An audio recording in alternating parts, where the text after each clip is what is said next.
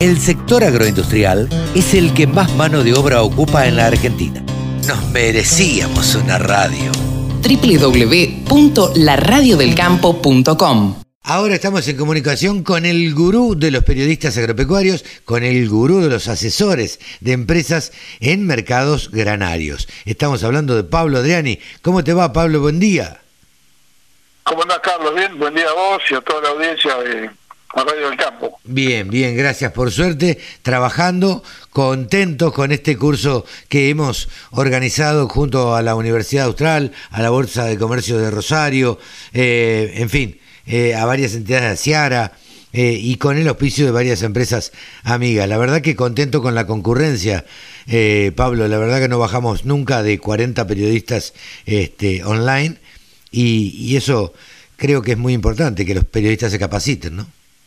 Sí, lógicamente, eh, yo digo que es marcar el camino. Y a esta altura nosotros eh, estamos más para compartir que para y dar, ¿me entendés? Con todo el know-how que tenemos, es marcar el camino y, y hacer redes. Todo, todo en el mundo de hoy pasa por, por la comunicación, la tecnología, el WhatsApp, los mercados instantáneos y de vez en cuando parar un poco la pelota, como hemos hecho con el seminario para periodistas, eh, que versa sobre la historia del trading en el mundo. Sí, sí. Cómo es el trading mundial, cómo, cómo están formados, qué empresas son, cómo operan en el mundo, qué cambios hubo en los últimos 20 años. Y es algo apasionante. La, Esto, la verdad que a los que nos gusta un poco los mercados y tratar de entenderlos o aprender a entenderlos, la verdad que es apasionante las charlas que das vos, eh, las charlas que da Dante Romano, eh, en fin. Eh, y, y, lo más importante, lo que yo rescato de todo esto, son los testimonios, porque la verdad que la calidad de los testimonios que hemos tenido son impresionantes, impresionantes. No, exactamente. Y vos sabés que el mismo Jackie Gear, en el último, el tercer capítulo del ciclo, sí. eh, hizo una, dijo una frase con la que con, concuerdo. Los que, los que se apasionan por el trading se divierten. Los que lo consideran aburrido la pasan mal. Y ahí está la respuesta. O sea, algo que vos haces con pasión. Yo te lo menciono permanentemente. Yo a la noche antes de dormir me voy a la computadora y miro el Chicago nocturno. Claro. A las 7 de la mañana o las seis y media me levanto y veo cómo sonó el nocturno. Entonces es una cuestión de que uno lo tiene, es como que lo tenés, eh, es parte de tu vida, ¿viste? El sí, trading, lo tenés incorporado. digamos, es, es, parte de tu vida, es, es, dinámico, pasa una cosa rarísima en el mundo y, y repercute en el trigo, en el maíz, eh, un anuncio político. Eh, no, es, no es como fabricar tornillos o fabricar computadoras. La, el, el, trading de granos es biología pura y como toda biología tiene todas las variables que implican e influyen en la biología, desde el Sí. punto de vista de la biología vegetal, la biología, animal y la biología eh, humana. O Sí, sea, sí, sí.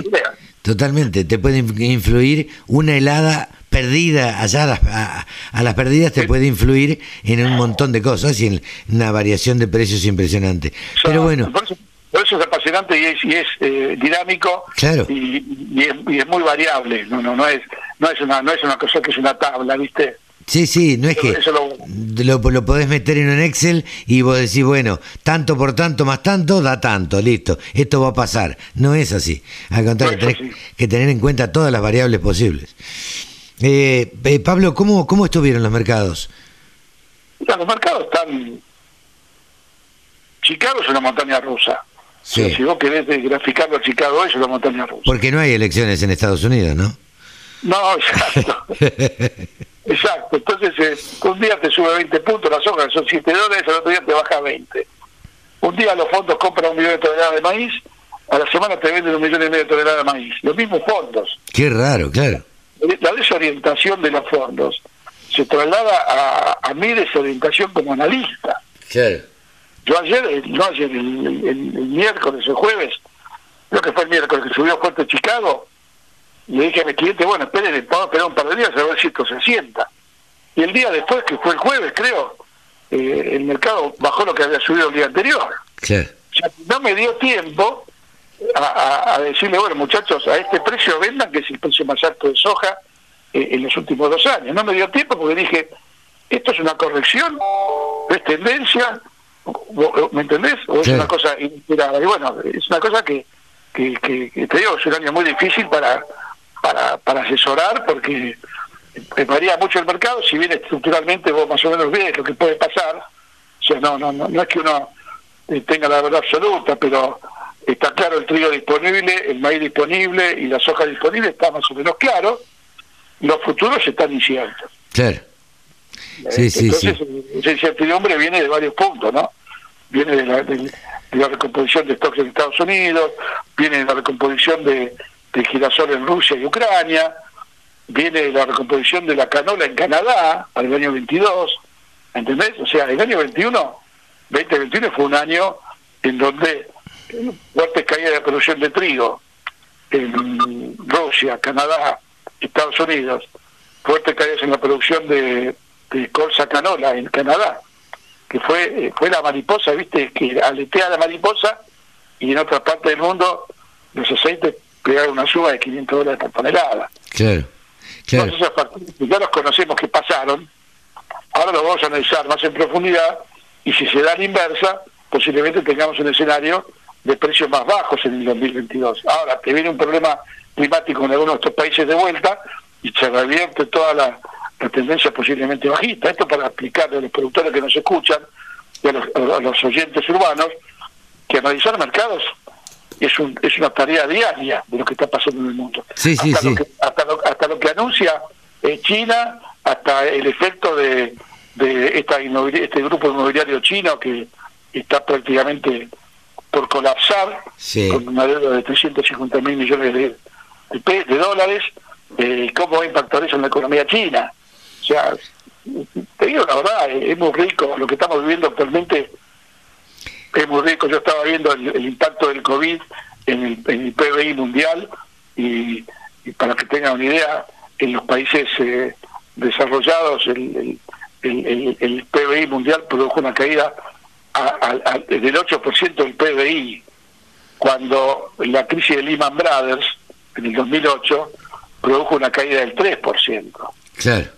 El COVID produjo una caída del 8%. Fíjate vos, para ver un poquito momentos comparativos que hemos vivido en este mundo contemporáneo. ¿no? O sea que todo esto es muy dinámico y, los commodities permanecieron un poquito indemnes de la crisis que tuvo eh, las automotrices. Vos sabés que me decía hoy, la mañana, sábado temprano, un amigo mío economista, que eh, en, algunos países de, no sé si en Europa o, o donde comprar un coche te dan 13 meses para entregarlo. 13 meses para entregarlo, mira. 13 meses para entregarlo. Hay una, hay una crisis de suministros, hay una crisis de, contenedores, de faltante de barcos, contenedores que están en puertos y los llevaron por una cuestión sanitaria y no volvieron más cientos de miles de contenedores. Claro. Entonces, eh, fíjate vos cómo estamos, estamos inmersos en una crisis. Lo que pasa es que la Argentina no la ve, ¿por qué? Porque tiene su propia crisis. Claro, claro, nosotros, claro, nosotros tenemos nuestra crisis y no, no, claro, tenemos nuestra crisis y eso no nos da lugar a poder mirar la crisis del mundo. No, como estamos afuera del mundo, la crisis del exterior no nos afecta. claro, claro. O sea, ¿qué, qué, más? Si vos viste que el riesgo país está en 1.700 puntos básicos, que es peor que en la época del default. ¿Y por qué? Porque nadie confía en Argentina. Claro. Eh, te iba a preguntar, estábamos hablando de los mercados extranjeros y de las correcciones que, que había hecho la soja y demás. ¿Eso influyó en los mercados argentinos? Sí, sí, el mercado argentino en soja copió en soja copió toda la sube y toda la baja, y para que vean que la verdad no la tiene nadie, los exportadores el miércoles pasado que la soja subió fuerte en Chicago, se comieron la curva, igual ah, que yo. Ah, mira. La soja, llegó a 360 dólares y los exportadores se compraron soja a 360 dólares y yo le dije a mi cliente no venda nada hasta mañana. Y, el mañana, que fue el jueves, el mercado cayó hasta el 55. yo también me comí la curva, ¿entendés? sí, sí, sí. O sea que e-, esto es, para un ejemplo de dos o tres días de trading en Argentina y en el mundo. El maíz con fundamental mucho más locales, eh, con, con, el gobierno limitando las exportaciones solamente a 30 días de declaraciones juradas de, registro de embarque, pero la exportación sigue comprando país. Sigue comprando porque, y porque en el fondo piensa que va a subir o que va a escasear. ¿Entendés? Eh, entonces estamos en esa impronta que la verdad son, son precios muy buenos para el productor. Eh, hay todavía 11 millones de toneladas de soja sin vender, Carlos, y la suba de esta semana que llegó al máximo, al máximo, creo que es el, creo que es el máximo en dos tres años. ¿eh? No se vio mayor oferta de soja, o sea que el productor eh, sigue pensando que... Que va a subir. No, está viendo una película y, no es actor. Claro. si vos sos actor y llegó a 360, yo soy un productor que tiene soja, Carlos, vos y yo. Por es que tenemos mil toneladas cada uno, somos productores. Hace un año que vengo siguiendo el mercado. Sí, claro. Y de repente tengo que vale 360, después de haber estado planchado en 340 durante cuatro meses. No, no, no, en 360 vendí todo. Y bueno, pero el productor no, el productor mira como, no se siente parte de la película el productor, se siente que está sentado comiendo pochoclos. Claro. Sí, sí, y él tendría que estar dentro de la película. ¿Qué quiere decir eso? Es la toma de decisiones. Sí, sí, totalmente. Totalmente. Pero bueno, eh, eso es lo que, lo que uno tiene que tratar. Eh, el otro día hablaba con alguien también eh, de las nuevas generaciones. Las nuevas generaciones me parece que están más involucradas. Cuando se involucren las generaciones que hoy tienen 22, 24, 30 años, se involucren y tomen decisiones más aún de lo que toman hoy, me parece que esta, esta tendencia se va a revertir. Em, porque porque no son tan conservadores y porque, y porque les gusta jugar un poco más y eh, no esperar hasta el último momento a ver si sube y después terminar eh, vendiendo a un precio eh, que no le conviene. Me parece que, que las nuevas generaciones ahí, donde apliquen bien la tecnología y demás, va a ser las que cambien un poco el rumbo de esto. Sí, yo le agregaría un toque de análisis histórico contemporáneo. O sea, Argentina es un país Argentina es un país eh, muy difícil, en el sentido, no tenés, no te digo 10 años de estabilidad, ¿eh? No. No tenés un mes de estabilidad en Argentina. No, claro.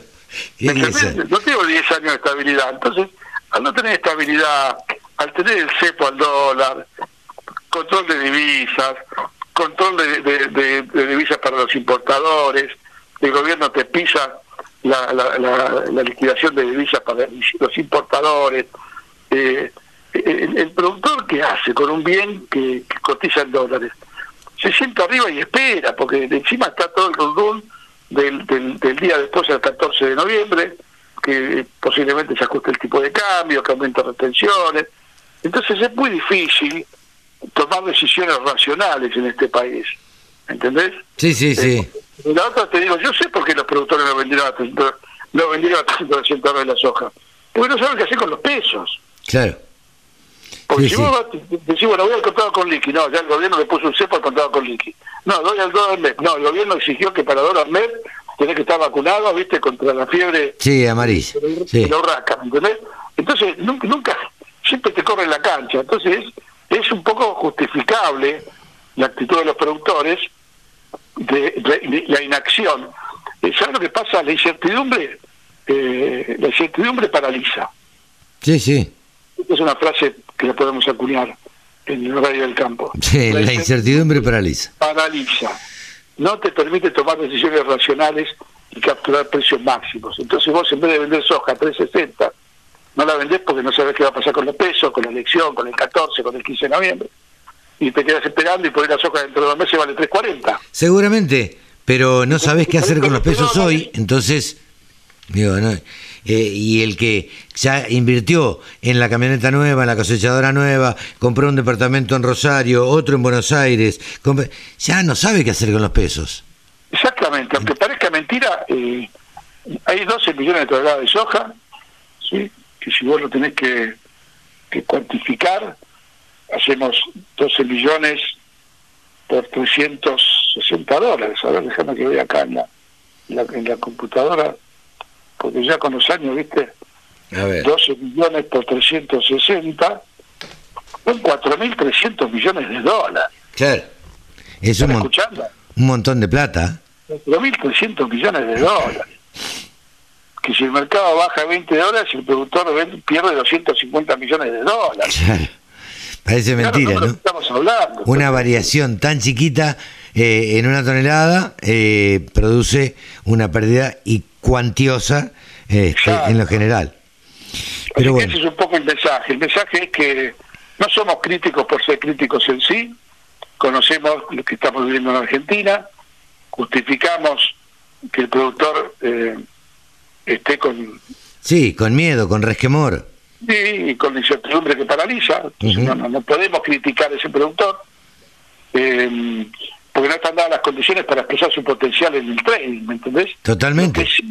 Lo que sí, yo creo que hay que capacitar a toda esta camada de gente joven y también gente que no es joven que quiera cambiar el chip, para estar preparado a que en algún día la Argentina va a ser un país normal. Yo, todos pensaríamos que sí. Yo no sé si lo voy a ver, pero bueno, tengo la esperanza de que lo sea. Pero la esperanza no hay que perderla, Entonces eh, hay que estar preparado para ese día.